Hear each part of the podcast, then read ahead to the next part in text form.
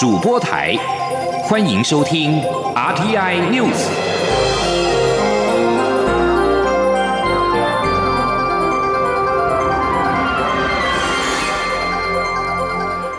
各位好，欢迎收听这节央广主播台提供给您的 RTI News，我是陈子华。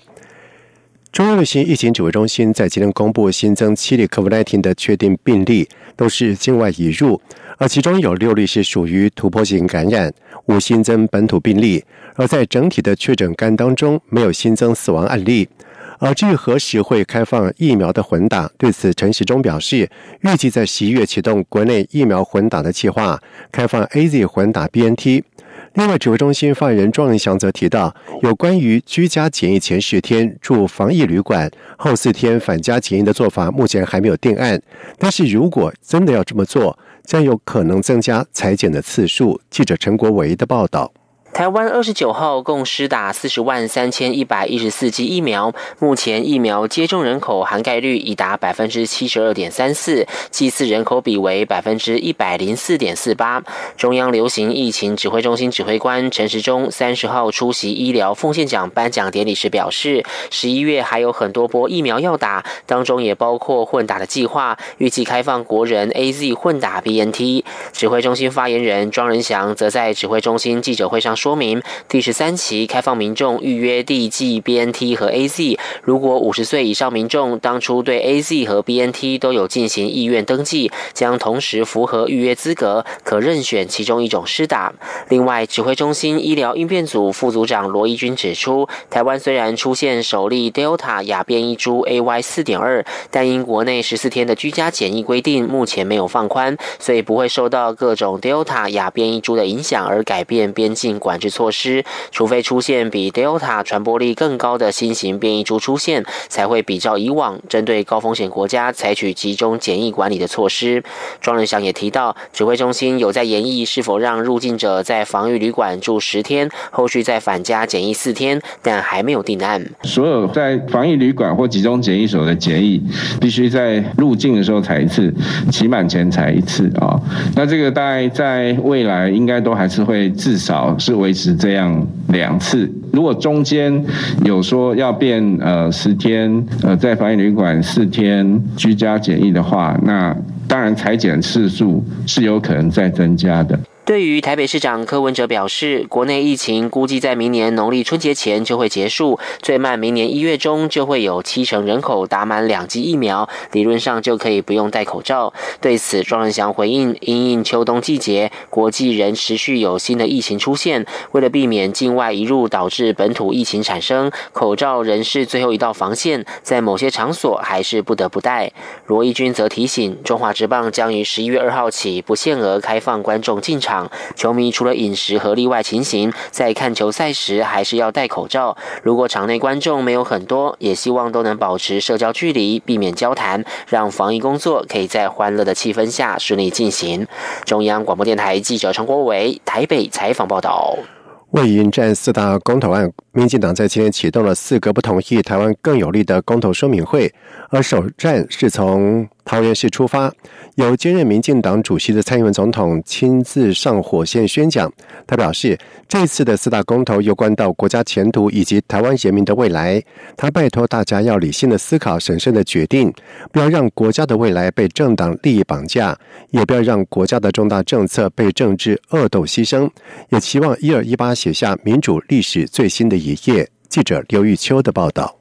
民进党四个不同意台湾更有利公投说明会首发场三十号在桃园区三民运动公园登场，由兼任党主席的蔡英文总统、行政院长苏贞昌以及桃园市长郑文灿率地方党公职亲上火线宣讲，诉求国人在年底投下四张不同意票。蔡总统宣讲时表示，疫情才刚刚控制住，公投的挑战又要来了，且这一次的四大公投关系到国家当前的挑战，他希望台湾。湾可以团结守住疫情防线，也一定可以守住四个不同意，让台湾继续在正确的道路上前进。蔡总统也一一阐述四个不同意的理由。蔡总统说，国民党主席朱立伦把年底的公投定位为对民进党的不信任投票，但这一场公投怎么投，不是为了哪一个政党，而是为了台湾未来的发展。这次公投没有哪个政党输赢的问题，公投的结果只有对台湾未来产生什么样影响的问题。所以他要拜托大家理性思考、审慎决定，做出最符合国家需要的决定。这四大公投案，攸关国家前途，攸关所有台湾人民的未来。我们要用最理性、最冷静的态度，好好思考这一票怎么投，最符合国家的需要。不要让国家的未来被政党利益绑架，也不要让国家的重大政策被政治恶斗牺牲。大家说好不好？蔡总统并再度下达全党动员令，要求利用剩下的四十九天时间，全体党工只要把握机会举办说明会、客厅会、拜庙、各种社团聚会、网络社群媒体，说服更多人支持四个不同意，扩大社会力，台湾更有利。他更期盼一二一八成为重要历史的时刻，台湾人以理性的决定，让台湾的直接民主写下历史最新的一页。虽然首发场公投说明会天公不作。美，但桃园相亲仍不畏风雨，热情相挺，场面浩大，宛如选举的造势活动，现场涌入近三千人。此外，YouTube、脸书等线上直播共约六千七观看人次。中央广播电台记者刘秋采访报道。而行政长苏贞昌则是表示，国民党和亲中势力唱和，用公投乱台湾。民进党要请全国之力力阻国民党继续乱下去，呼吁民众一起抗中保台，保卫台湾。